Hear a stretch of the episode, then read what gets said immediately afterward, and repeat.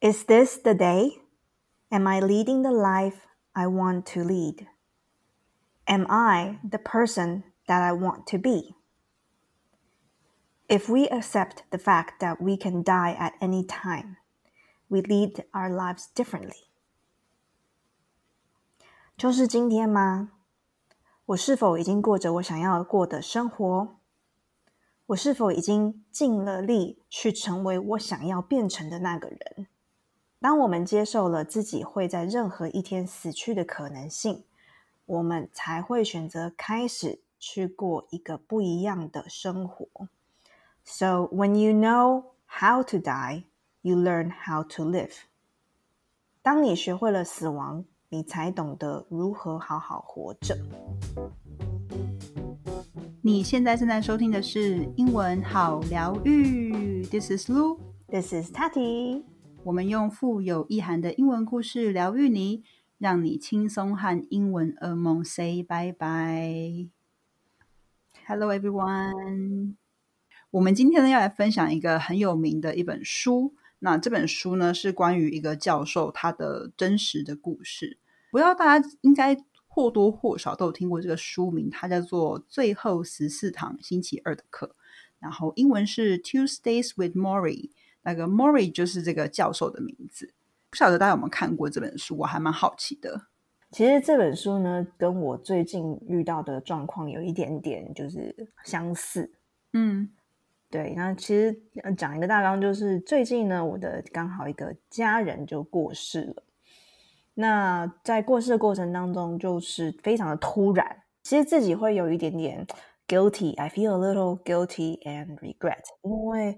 我没有把我最想要讲的讲出去，我告诉他，然后他就这样子离开了。Very sudden.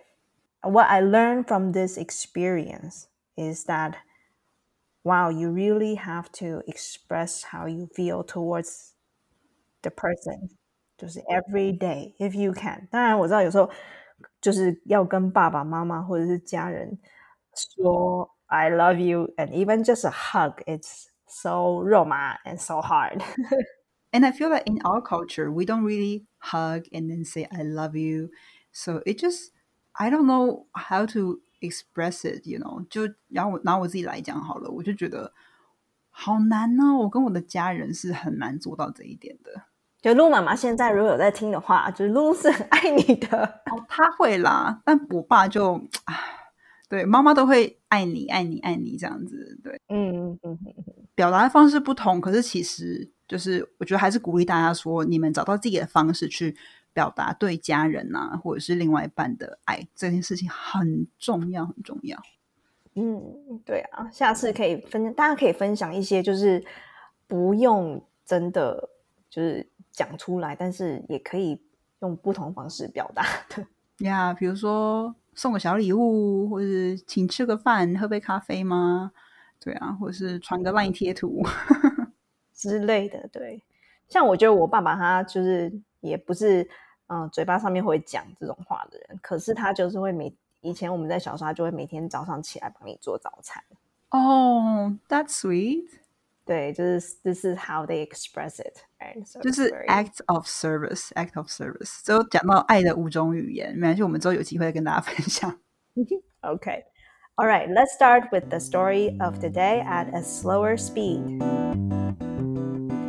Mitch is a reporter and husband whose busy life is filled with work and travel. He has become so absorbed in his work that it consumes his life. Morrie was Mitch's favorite college professor at the university. Although 16 years have passed since that time, he still remembers his graduation day. He says goodbye to Morrie and notices that he is crying as they hug. Mitch promises to stay in touch with Morrie, but fails to do so after college.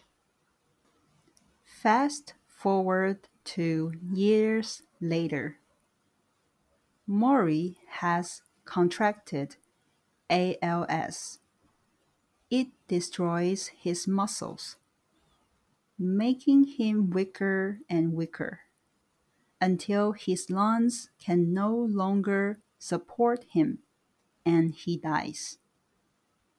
One day, Mitch happens to see the Nightline show and recognizes his old professor. He calls him to arrange a visit.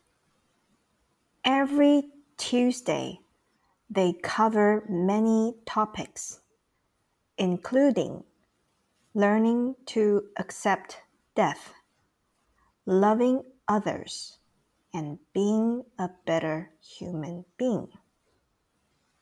Mitch is so intrigued by Morrie's philosophies that he starts taking notes and even brings a tape recorder to the second visit. He takes time out of his schedule and faithfully visits Morrie every week.